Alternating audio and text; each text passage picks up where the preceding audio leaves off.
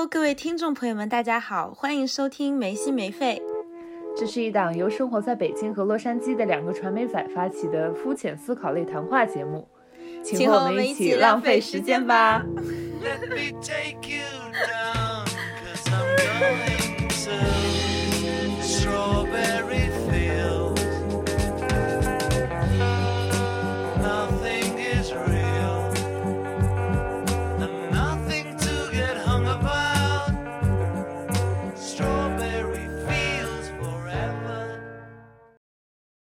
Hello，各位听众朋友们，大家好，欢迎收听新一期没心没肺。今天我们要聊的一个话题是创业，因为 Drama 一直在创业公司工作。如果大家之前听过，他在做一个跟美食外卖有关的项目，叫做整点外卖。然后我今天在领英上看到，他前几天做这个项目已经做了一周年。天呐，你竟然还看到这个？对，因为我之前就是一直。领英都是中国版嘛，今天就是刚好挂了 VPN，就去看了一下它的国际版，然后就看到你的一些动态。哎，真的，他这然后我也刚好就是在创业公司工作，就是我们都对创业公司有一些想法，于是今天就聊这个话题。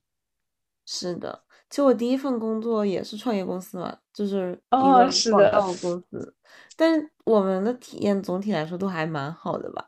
除了你的工种问题，嗯，哦，是的，哎，我其实还蛮喜欢创业公司的。这样想来，除了就是真的需要承担一些一些责任，就挺烦心的。有时候是，所以正好现在也是择业季嘛，就是聊一下这个，因为我们也在大厂干过。对，那就先给大家介绍一下我们待过的创业公司吧。你先来讲一讲。行。我的第一份工作的话，就是在一个创业的广告公司，加上我当时是实习生，全公司一共只有八个人。然后老板的话是从那个电通安吉斯退下来的一个总监，他就自己创立了一个公司。对，然后那个帅大叔，是的，台湾的帅大叔。但，唉，天呐，不要提了，他他现在就是，就是这个人吧，就是。咋说嘞？他他就是一个很风流的人物。然后当时我记得我是大二去实习嘛，那年不是《偶像练习生》很火嘛。然后《偶像练习生》中的一个男的，就不说是谁了，也没有很火，反正也没有出道。然后他的女朋友还是我们这个帅大叔的前妻。然后对，然后对，然后就是这个大叔呀，他。我还真忘了，至少比我大一轮吧。嗯，一轮也不是很大呀，至少嘛，这还没有没也还行。反正我当时是多少多大来？二十二十，天呐，二十，感觉离我好遥远。然后 对，然后他当时反正已经四十加了，嗯，不止一轮嘛，这就是对，但是这不是重点。求婚公司。对他这个人就是很，就是我跟他相处，我觉得挺愉快的。但是他确实不是很靠谱。像疫情期间，他就回台湾了嘛，然后整个人人间蒸发了，就是公司就不管了，也不要了。然后据我的同事说，就是他就是回台湾之后，好像又找了一个老婆还是什么，然后结婚生孩子，然后不想回来了，所以就相当于。对，但是他也会正常发朋友圈，但怎么怎么样，但就是不回任何同事的消息，就是你知道吧？就是他就相当于从这个公司里退出了，但是 就很神奇这么样一个人。对，嗯，然后这是第一，这是我第一份工作，第一个创业公司，后面就是一些大公司，也有一些中小型的，然后大的话就到字节嘛，之前也聊过。然后再就是最近这一个，相当于我们这个公司，其他都不算一个公司，我就把它像当成一个 project 去做。不过就是因为我我们这个相当于创始人他在加州 L A 这边已经建立了公司，有正然后正常的交交税，所以其实也算是一个创业公司吧。对，然后我们这个公司的规模，哎，就更更奇怪了，就应该正常。来说就只有三个人，除了他以外就是我，还有一个程序员，然后现在是在腾讯做程程序员，对，然后就我们三个人，然后在做这么一个事情，处于一个非盈利模式，和第一个差很多。第一个虽然规模很小，但是它已经八年了嘛，然后盈利的话是非常可观的。我们就是相当于我们，哎，有钱的刘总自己赔钱在做，然后对，大概就这种感觉吧。你可以说一下你的那个。我的哎，这样你刚刚说的时候，我在想一下，我发现我的在创业公司工作经历其实比我想的还要多。我的第一段就是跟电影公司有关的那个，那个公司其实算是一个就是比较有经验的后期公司，但是我当时待的是那个后期里那个后期公司里面做前期的部门，就是一个特别特别初始的创业团队，它叫影视事业部，做的就是一些影视项目的 IP 开发之类的。然后我们整个部门里一共就五个人，对，那其实也挺像一个创业团队的。就是我的老板是一个之前在中传学视传的师哥，然后一个帅 gay，对，然后还有几个同事，有一个是北影毕业的，一个是中戏毕业的，另一个是哪儿我忘记了，反正也就是很专业的电影学校。对，那是我的第一份 创业公司的工作。嗯，然后第二份。就是我之前做的那个 VR 的策展，那个公司，那个公司算创业公司吗？我不太清楚哎，你觉得能算吗？我觉得我不是很了解，我只知道你当时那个实习，但我不知道他公司，我感觉不太算吧，他能做那么大的东西。那在那个公司好像就是在高碑店的一个 园区里面，然后。反正整个公司肯定不到一百个人，就估计就几十个吧，最多。然后他们做的是一些 VR 内容的制作。我后来才知道，他们办的那个影展有很多人都是外包来的，就是这各种人的朋友啊，包括之前也有过伙伴关系的一些人，就是有的请来的嘉宾，甚至都要在现场 进行一些工作。反正就是大家拼拼凑凑的搞这样一个东西。对，然后我觉得那个公司也挺有意思的。那个老板是 ENTP，然后他喜欢天文学，嗯，虽然没跟他说过几句话，但是知道了这么多的信息。对，然后第三份创业公司的工作就是我现在这份，这份是严格意义上最像创业公司的了。虽然这个公司从一七年就开始做，但是我们在做的这个项目是今年大概。可能六月份刚开始孵化的，然后八月份有了他的 Twitter 账号。我们现在在做的这个金融产品还没有在呃公链上上线。然后我们这个团队一共就五个人，就是嗯，我的老板比我们多两个，还可以。我的老板，我还有我们的就是 CMO，还有一个就是管社群的人，哎，还有我之前离职的那个同事去了，他就剩下我们四个了。对，可能就是背后还有一个专门写代码的团队，但是那个团队我从来没有对接过，所以我觉得这可以就算是整个团队的规模了。嗯，还是挺确实很挺有哦。你这个比我想象中的要创业的多，因为你之前描述的话，就感觉你们老板就是收入不菲，我就感觉怎么得有十几个人那种感觉。哎，说来这个真的很好笑，就是。我之前不是有两个同事，一个是我跟你说那个社牛的想让我转正的同事，另一个是那个不知道什么是实习生的同事。然后我发现他们两个就是应该算是跟着我老板从他之前成功做好的那个项目过来的。然后他们就是在那个项目和在这个项目里分别有一个马甲，就是为了不让大家 看出来我们团队人这么少，同时又在做 好几个项目啊？怎么做的？啊，就是。就是会有不同的社群嘛，就相当于在这个社群里用这个名字、这个头像，换个社群用不同的头像，假装是不一样的人，但其实都是同一批人在做不同的项目。对，我天，其实跟我第一个工资差不多，就是他们也是这样客服，然后客服其实 就是一个手机，对，小 F，你怎么知道？我加了他呀。哦，反正是小 F，然后平常就是我在运营嘛，但为了显得我们就是有好几个运营客服，然后 每次都要换人，然后还要发朋友圈也要换人发，然后就显得小 F 有很多很多人在运营，就是，其实就是真的我而已。当我离职之后，小 F 不复存在。真的很有这种感觉啊！我就我在创业公司工作的时候，经常就会有这种感觉，就是当我离职以后，就是有一部分资源也将不复存在。我不知道为什么我的老板会这么放心。是，可能我觉得是我们做的东西，就是对于业务的整体发展来说，也不算是必需品吧，就是一个天天嗯，才那也是。所以就无所谓了。对。我觉得 marketing 放到哪里啊，可能快销不是，但是就是在这种产品线上都没有那么重要。是，像我第一个工作，就除了要做一些广告策划以外，就是一定要做的，就只有我做的，就是比如说社交媒体的运营，还有音频节目的更新、脚本的撰嗯写，然后包括就是小 F 嘛，你也知道。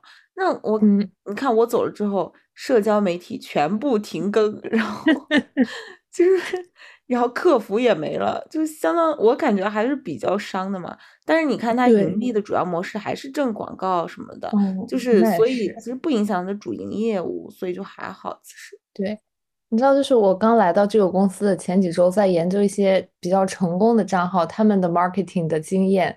然后我发现，就是很多人会发一些 blog blog，然后就是讲一些，反正就是这个市场的分析，包括项目的分析。同时，他们在社群里特别活跃，会有那种 moderator，就像主持人一样，主持各种活动，反正就是搞得很花里胡哨。然后我跟我的老板就是每天 meeting 的时候，我就跟他说，我觉得我们现在的市场策略有点 passive，就是别人都是这样做的。然后我老板说，是啊，有当然是好的，但是我没有人来做啊，你可以做吗？然后从此之后，我再也不说我们的 marketing strategy 很 passive，我就不敢给啊，自己揽活儿。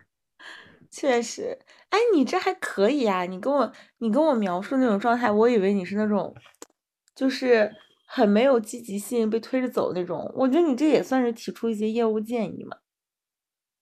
嗯，这是比较早期，因为那天那那个时候我得每天都跟他开会嘛，我总得找点东西跟他聊吧。我业务又聊不明白，我只能找点 marketing 上的东西跟他讲。是，哎，我觉得创业公司有一个点就是很容易漏气，它不像是自己，就是你嗯，在字节的时候就是一个螺丝钉嘛，你就干好自己那点事儿。哎，其实我觉得对，大厂对人的素质要求才低呢，就在在大厂鱼龙混杂，而且根本就不会有人发现原来你的能力是什么水平，你划对，划水挣挣钱就好了。但是创业公司就是属于一眼就能看穿你是个什么东西。真的，对，就是就这么点人，然后基本上一个人要干很多事儿，然后能体现你的很多能力嘛，时间管理，能力、mul multitask 的能力，然后就是包括你到底会什么，就是这个东嗯，西没有人做，需要你来。做，那你会不会？就是很现实的。对啊，我觉得我转正不了，主要就是因为这个，就是因为我不了解产品，所以我真的没办法 multitask，就是有些业务线我确实是干不了的。但在创业公司，你就没有办法安心的当一个螺丝钉，你必须得什么都懂。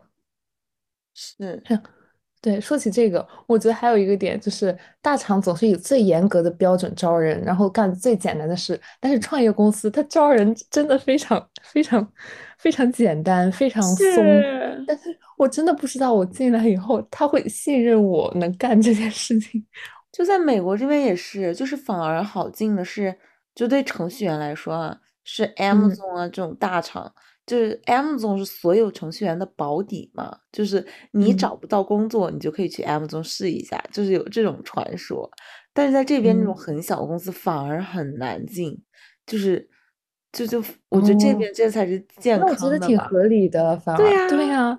就国内就很不。合理。是的，我我可以跟你讲一下我三份实习的求职经历。就比如说第一份那个电影公司的，我当时没有面试，你知道吗？我这个好像没有跟你讲过，就是我只是把我的作品集发给了 HR，然后我的 leader 看过以后就直接要我了，真的就没有面试。而且我的作品集我没有写过影视剧本，你也知道，我交的是我们当时非虚构写作之类的作业。我觉得嗯。完全没有办法体现我有什么影视策划的才能。但是学生嘛，学生不会要求你有什么成型的作品的，你其实有一个学学生学校的 project 就可以了。嗯，那可能也是吧。那而且就是比如说这份工作，就是他在我我经过了两轮面试，但是没有一轮需要我说任何的英语。进来以后就是一个全英的办公环境，但是默认我都懂，是吗？哎，但我觉得这个也分创业公司。我的那个 Renough 就面试很严格，特别难嗯进的。对，然后我记得当时我是面了一个大厂，是 我都忘了那个大厂叫什么了，但当时是很有名的那种，嗯、一个跟汽车有关的，我也忘了是什么嗯了。然后还有一个就是 Enough，就是这个特别有小创业公司。然后那个大厂真的很简单就进了，然后这个 Enough 就是要面三轮嘛。然后第一轮首嗯先你要就是什么跟就是给给一幅还挺有意思的，我好像当时跟你讲过，给一幅画哦，是一个希腊的那种呃就是油画，然后你根据这个画发散一下，就是写一个故事，就是它里面每一个嗯人的动作啊、神态呀、然后呢就是发挥你的创造力。然后第二个又是什么？一个一个命题性的就是任务，然后你前两个都完成了哦，然后第二个哦还有第三个，然后第三个是什么？当时就是偶像铃声嘛，就是说什么你 pick 哪一个人，然后请给我解释一嗯。下，写一个他的推广软文，并且你要说服嗯。我为为什么他值得喜欢，让我也喜欢上他，就是这种感嗯，觉。然后这些都过了，才能进入到面试，然后面试也，特别久，就是一个多小时，就我觉得还挺 tough 的。然后哦，对你，这样说确实是。当时我选择去这个创业公司的原因，就是因为我觉得他的那个面试非常的严格，就是我已经这么难很有水，平，是吧？对，我就觉得我付出这么多努力，那那个大厂反而很容易。然后我觉得那我就一定要去这个，就是我面的很艰难的这个地方。而且我觉得你一个地方嗯你面的越艰难，就说明了你更珍视这个人，他在这里不是一个螺丝钉，而是你把他看成一个很鲜活的。就当时刚刚第一嗯，份工作嘛，还是一腔热血，我觉得你要把我当个人，看，我不是一个劳动力。然后我就去了第一个，但是现在证明也没有什么后悔的。哎，这么说，其实嗯有一个很经典的命题，就是说你的第一份工作到底是推荐去一个大公司还是小公司呢？你现在就是嗯，去看这个问题，你会怎么选呢？我觉得大小公司都好，行业更重要诶，其实。嗯，咋说？就看你想做什么吧。你你知不知道，我当时找第一份工作的时候，我其实也面了一家小公司。我当时第一份工作，现在是看是狼园那个嘛，就做品牌运营、活动策划之类的。我当时还面了一个就是周安然推荐的公司，就嗯，是在朝越那边做的，有点像类似于《奇葩说》综艺选手的孵化那种。那个我也过了，但是最后我就选了梁源那个。我觉得如果我没有选那个的话，我现在说不定走上了一条更娱乐的道路。就是是啊，我现在我当时如果选了那个，我现在可能在面小鹏、未来这些新能源哎，汽车。真的是的，就真的很不一样。但我们当时，我当时其实没有那么多考虑行业上的事情，我就是在考虑公司的品牌。而且我觉得第一份工作的时候，我其实对具体需要做什么都没有那么清晰的感知，嗯就嗯还挺随机的做这个选择。嗯，那就是行业固定住的话，你是推荐大公司还是小公司呢？嗯，其实我个人感觉更倾向小公司，不过很现实的从简历上来看，还是更推荐大公司。嗯。妈的，问了半天没问出来一个答案，INTP 什么都喜欢分类讨论，你知道，根本问不出来一个东西。就是这样嘛，这具体情况具体分析嘛。那你会觉得会选小公司是不是？我想想，我应该，我觉得第一份的话，我还是会选小公司。对，因为嗯其实我觉得是啦，肯定就是分类讨论更精准，但你一定要让我给个答案的话，我就会选小公司。对。嗯因为就是怎么说，就是我觉得，特别是对于我们传媒这种文科、人文社科这种的，就你的实习一定会不止一段的嘛。所以其实我嗯觉得你先去小公司，再去大公司，其实方便你就是发现自己到底擅长什么，喜欢什么。因为你的小公司需要做太多东西了，然后你就可以用最快的速度排除掉一堆职业选择，以及嗯，就是相当于把一些你可以做的事情更具象化了，然后并且去看一些你喜欢做的事情，你到底有多擅长。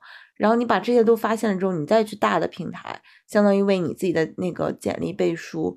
我觉得这样是一个比较好的路径，特别人文社科，你是一定会有就是一两份实习的嘛，对你也不会像就是那种工科啊，一直在实验室啊怎么待着，所以其实你当你有，我觉得特别是当你有两份及以上实习的选择的时候，我是觉得是从一个小的开始会比较好，因为你早晚会去大的，那你如果你先去大的话，虽然大公司它会给你带来。不管不仅是简历背书，还有一种大公司的运营模式的逻辑思考。但这些东西，我觉得是，就是作为第一份来说，我还是觉得你应该先知道你更适合什么样子，喜欢什么样子，去排除掉一些可能性，去把你的那个路走的从那么那么宽向窄的里面稍微走一点。然后像这之后的时候，你你去选大公司，你更好选嘛。就是你到底去哪样的大公司？去奔驰这种呢，还是去字节这种呢？对啊，还是去什么网易啊、腾讯呀、阿里呀？就你这样才会更好的确定一个方向嘛。所以我是觉得小公司会更更好一点，作为第一份来说。你这样说，我其实也挺认同的。而且就是你第一份如果去大公司，你一般就不会接触到很核心的业务，因为那种一般都要求你有什么经验。可能如果去到大厂啊之类的，也做的是一些审核类或者是比较边缘的工作，反而会让你对他有一种错误的想象。嗯，不过这些也都是基于我们第一份，我的第一份是比较小的，可能我第一份如果去的比较大的，我就会说我要推荐大公司，毕竟没有人会就是过两种人生，你是没办法让我去很公理公道的去选，但我现在就是。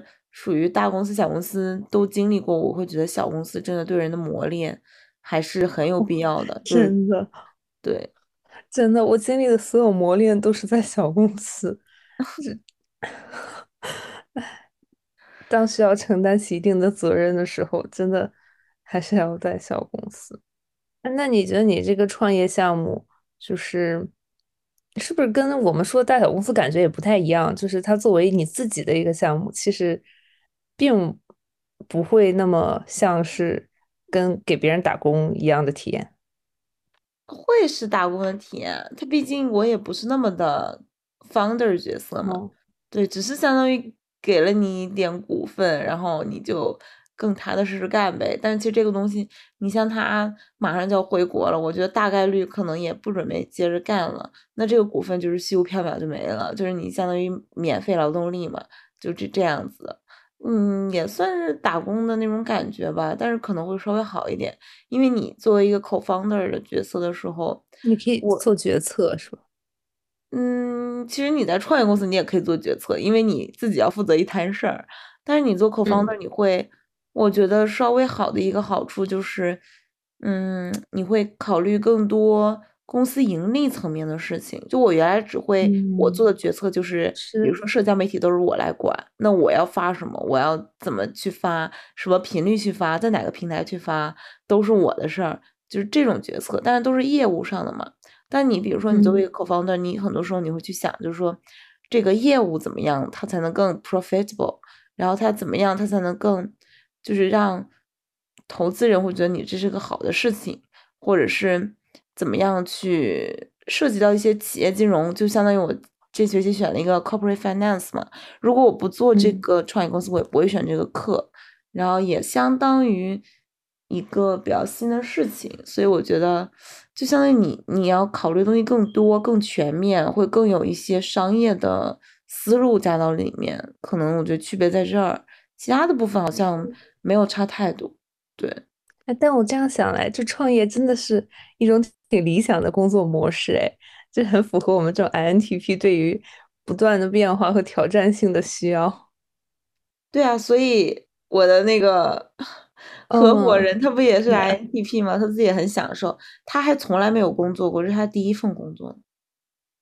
嗯，哎，要不我也去考虑一下创业，就不用秋招了。我们我们之前不是有打算自己一起做产品吗？哎，你觉得就是什么出身的人比较适合去创业呢？比如说我现在的这个老板，他是学计算机出身的嘛？我今天就是偷偷的调查了一下他，就发现了他在 GitHub 上写的很多代码，就是好像还被引用了挺多。你看，那他，我觉得我本来觉得就是这种程序员角色会是一个团队里面比较偏向做事的那种角色。但是他担任的是一个 founder，那他又要去解决融资的问题，又要去想 BD 和 marketing 的问题。但我之前一直觉得这好像应该是一个更加商务和 social 的人来做的事情，但但在这里好像也不是。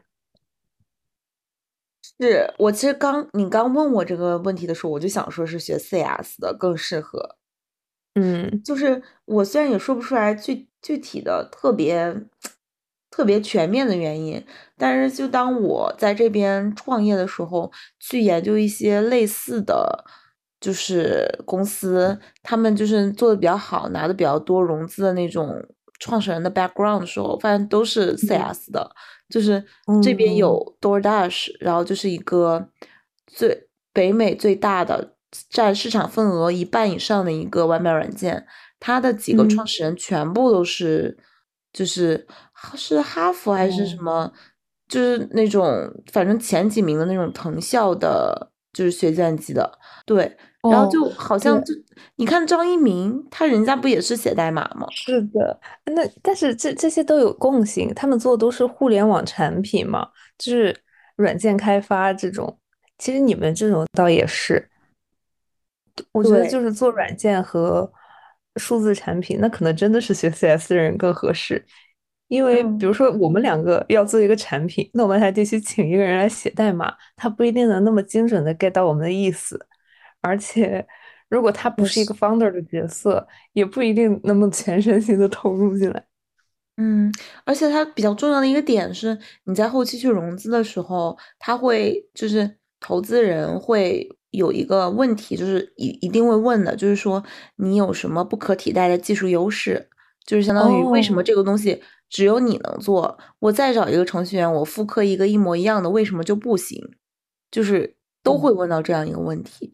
然后你就问、啊这个我还真的不不懂，怪不得我想到我去跟 partner 打电话的时候，人家想要跟我们的 developer 聊天，对，真的很现实。就所以可能就是相当于你要做线上产品，还是会学 CS 会更好一点。但你看我第一个不就是公关公司、广告公司嘛？那创始人其实就是学广告的，所以可能还是跟行业有关。是的。我上一份做 VR 的那个公司，我之前我我最后进的是策展部嘛，但是我第一个面的是统筹部，所以就是那个大老板直接面的我，然后他就说看到我的简历，觉得跟他自己过往的经历非常像，然后我就去看了一下他的经历，他之前就是他从 IC 毕业的，也是就很巧，不过他做的也是一些类似于管理啊、文化产业啊、商业呃管理啊这种角色。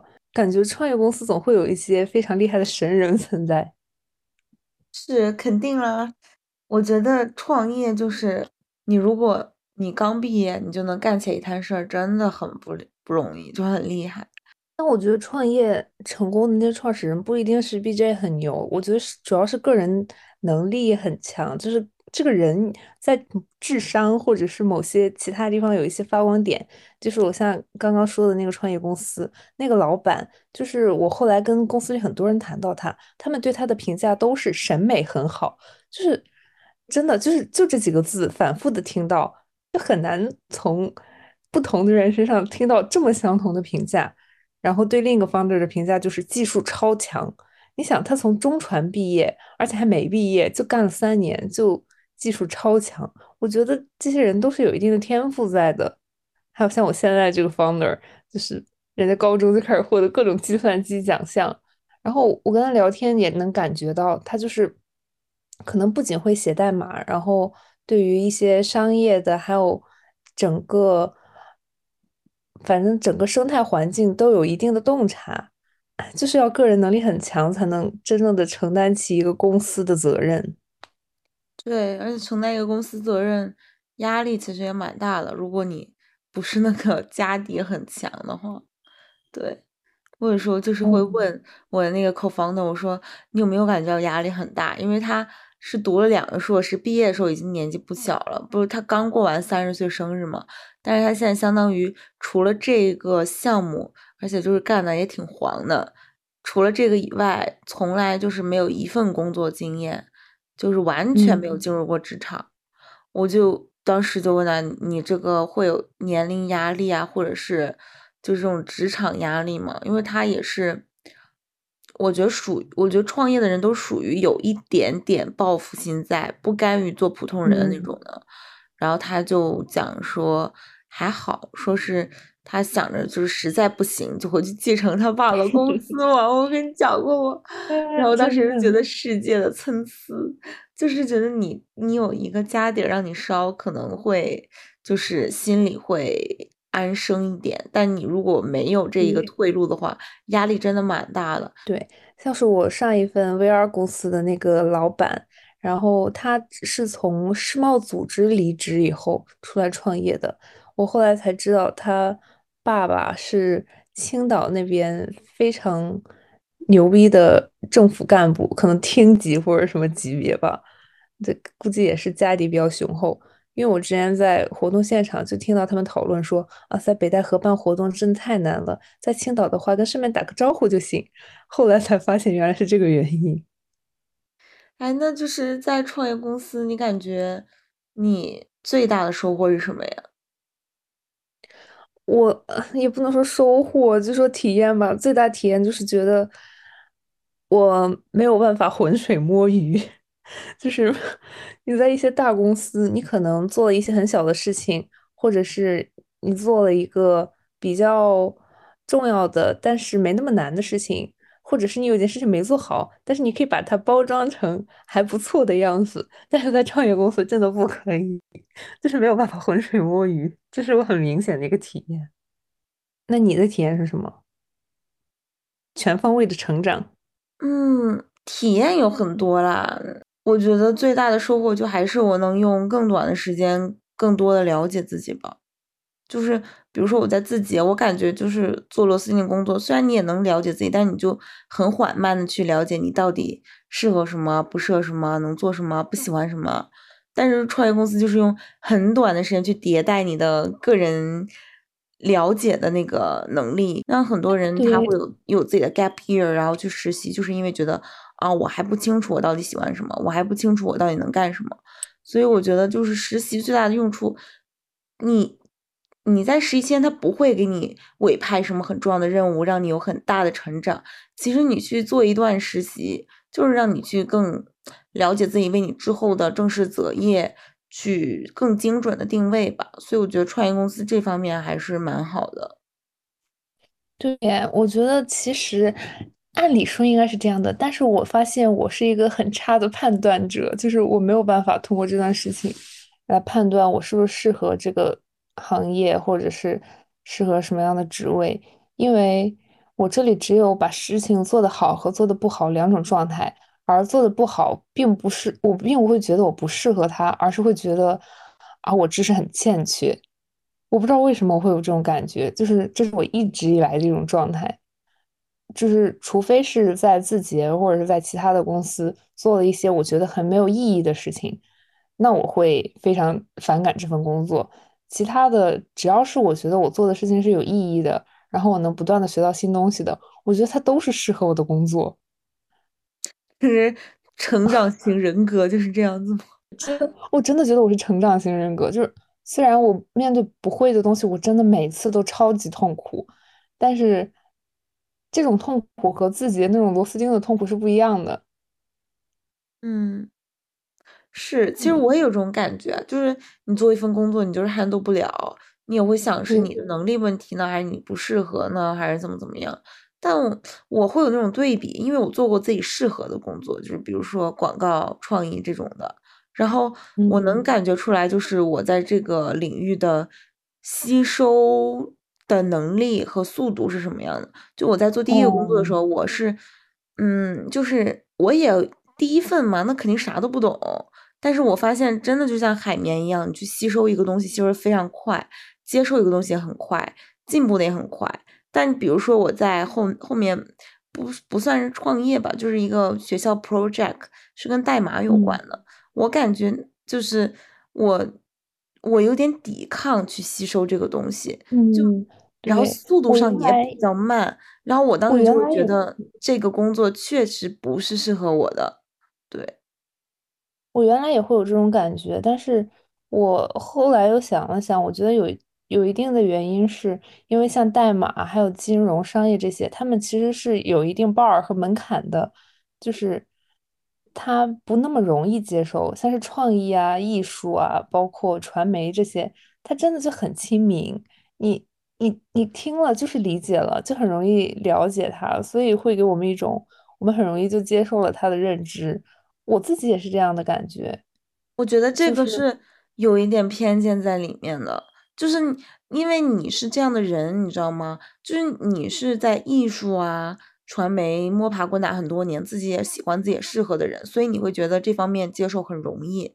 像我在这边的朋友都是工学院的嘛，他们接受这方面很难的，很困难的，就是没有你想象啊，的那么容易。对，我有一个朋友，他跟我是同专业的，他是转码过来，他本科是学 CS 的。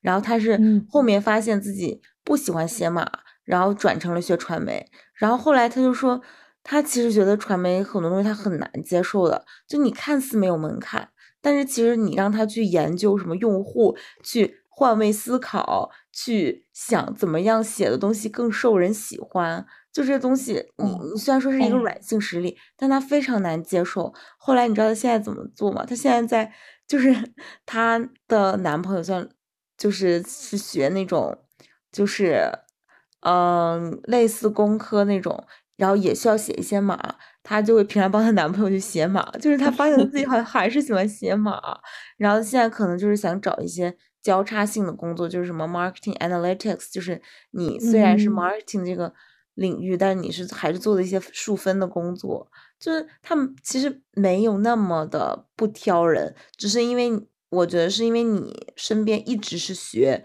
传媒、学艺术、学文科、社科的人，但你你去那个工科里面看一下，其实大家真的蛮人和人真的蛮不一样的。我在这边的朋友基本都是工学院的嘛，我发现就是我觉得非常非常好接受的东西，他们都觉得很难接受。我以前一直觉得传媒是没有门槛的，但后来哎，我觉得可能也有一点。我觉得这个让我意识到了一个问题，就是我之前觉得我适合传媒，可能也是因为它，嗯，就也不是没。也也不是说没有门槛，就是它更容易让人理解。比如说市场营销这些逻辑，从用户的角度思考，就是你就你说出来大家都懂嘛，就是用户会喜欢一些特定的内容，你会你可以替他们去，你可以按照这种程式写，就更容易被用户接受。我是知道这套逻辑的，但是我并不擅长干这回事儿。但是因为我觉得这个它从表面上听起来很简单，我就误以为我挺擅长干这种事儿的。但我现在越嗯，来越发现，我其实一点都不擅长。我们看看还有什么跟创业有关的问题和话题。不过在 Web 三领域，所有的公司都挺挺挺初创的。对，它到底是比特币呢，还是 P to P 呢？不过在这个行业，我能感觉到好像就是人脉很重要。虽然我自己很摆烂，但是我我的同事们就是有在努力的经营个人品牌，就是这样可能能提升一定的抗风险能力。比如说这个公司不行了，你可以非常轻松的跳到下一家初创公司，依然拿不错的薪水。对，就是，反正我觉得可能在以后的这种就业市场和环境里面，也是你的履历越来越不重要，重要的是你自己自身带着什么东西。这么说，我觉，得创业公司还有一个很大的好处，就是你在大厂的话，你会很螺丝钉的去干一些事儿什么的；在创业公司的话，嗯你你会看到，就是你的这些很会挣钱的上级们，他们是怎么谋篇布局的。比如说，他们是怎么嗯，吃着碗里看着锅里，怎么去投资，怎么去就是为自己之后铺路，怎么去积累资源人脉，这些是你在大厂。就是不会知道的。哦，但对，其实反而是这些东西。才是让你将来财富更自由、更有可能的关键。对，哎，你说起这个，真的，我觉得就远程办公加上你的老板是程序员，有一个很不好的点，就是一切都很没有条理。他的工作重心可能都放在写代码和维护这个产品最重要的这些事情上。我其实根本没有什么渠道可以知道我们这个公司这个项目，包括整体的规划和进展，就是也不会有一个像大厂一样每周开个会啊。或者是有什么同步之类的，我知道所有新信息都是，要么他突然拉我进了一个新的群，我翻了翻聊天记录，要么是我需要干个什么事儿，必须得知道这个，我去问他，就是 这种感觉让我一个有点 J 的 P 人有点不舒爽。嗯，就这种是我不太喜欢的一个点，就是我还是喜欢有一定的条理和清晰的感觉。这种就是有一些重要的事情可能会被搁置。那个字节做的还是蛮好的，对我真的很喜欢自己的项目管理哦！我要去投，我现在就投。哎，去吧！早知道当时把我的那个工作 refer 给你，下季有人。真的，嗯，非书馆培生，我去投一投。可以可以，那真的是自己让我最舒爽的地方。哎，不过我前几天我跟我那个学金融的朋友聊天，就是他跟我说现在。整个投资市场都非常不好，就是特别是新消费这个板块，就大家是有钱投不出去，所以我们可以考虑一下在这个方向进行一些创业，然后可以拿去融资。新消费它指的就是那种什么，比如说茶叶啊、什么咖啡啊这种实体消费的物品吗？什么奶茶什么的？嗯，对，这种算。那我们怎么搞啊？我们哪有什么产品啊？我们可以有了创意去联系厂家，搞个淘宝店。在市场环境好的时候创业更好，还是市场环境不好的时候？我觉得是重点是赶风口，你知道吗？就是它不是市场环境好不好的事儿。比如说之前疫情，市场环境其实挺差的嘛。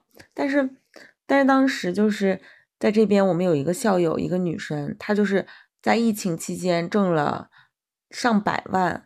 刀，他靠的就是做那个进出口防疫用品，嗯，然后成立了那种公司。他是学生吗？他不需要建立仓库啊什么的吗？他就是，嗯，国内有他对接的运营商，就是已经搭建好的人脉资源，然后他一个人在美国这边，然后他刚毕业，然后就做这么一个事儿。然后现在就是非常有钱，对，嗯，所以你看这个就是市场环境不好嘛。但市场环境好的时候，你也可以做一些事儿。但重点就是你是不是在风口上，就是这个风刮起来了，就真的就是猪都能飞起来的那种。就是对，我我不是当年互联网的意思就是互联网公司就是对，你要赶这个潮。那我觉得其实 Web 三真的就是现在的一个风口哎。哎，你要特别是就有的潮，它可能，哎，但这个我也不懂啊。我就是觉得这个时代风口是很重要的。不过究竟你要怎么选对的，怎么去赶，那我肯定也不知道。我知道我直接去赶了。我觉得 Web 三可能就是像，就真的就是 Web 三互联网的下一代。它确实是一个风口，但是它也是一个非常大的东西，就是里面也分了非常多细小的。很多人就是想借这个捞钱，就像是互联网。二点零刚刚发展起来的时时候，也是有很多互联网公司在里面捞到了钱，但是沉淀了以后，不就剩下了这几家巨头吗？可能 Web 三到时候也是，不过，嗯，就是在市场环境，包括就是资产的价值比较好的时候进来，会更容易赚到钱而已。但是我觉得，就是大家对它的认知是会有升级的，像是之前大概五年前。知识付费不就是说是一个风口吗？但是后来大家发现，知识付费跟免费内容比起来，还是会有一些竞争不利，所以真的还是挺难预知的吧。那最后一个问题啊，就是你觉得你最后会有一个自己的创业项目吗？我觉得会，因为我觉得。嗯，就是我自己个人的性格和处事方式的问题，就在于我没有办法很专一的在一个领域干很久，我对很多事情都感兴趣。然而，我总有一种感觉，就是以后总会有一件事情让我把我感兴趣的和我了解的这些乱七八糟的东西都聚合在一起。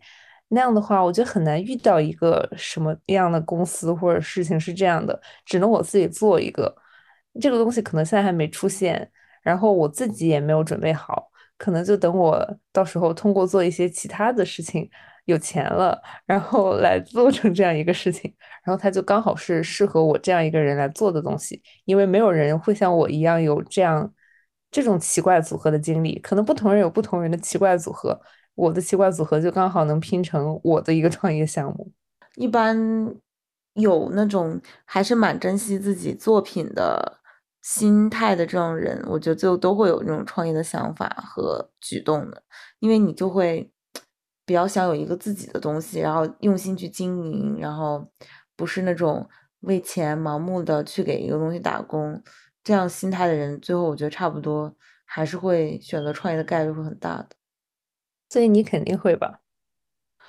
我觉得我应该是会的，但是你我也。比较难讲，因为我觉得这个就是当你所有的生活来源切断之后，其实不好说，到时候心态会怎么稳定？因为其实你你到时候会有很多压力的。我我觉得虽然我没有到那一步，但我能预知到，应该到时候就是会面临一些现在不可预知的压力吧。就是不管是家庭上呢，就是上有老下有小，然后。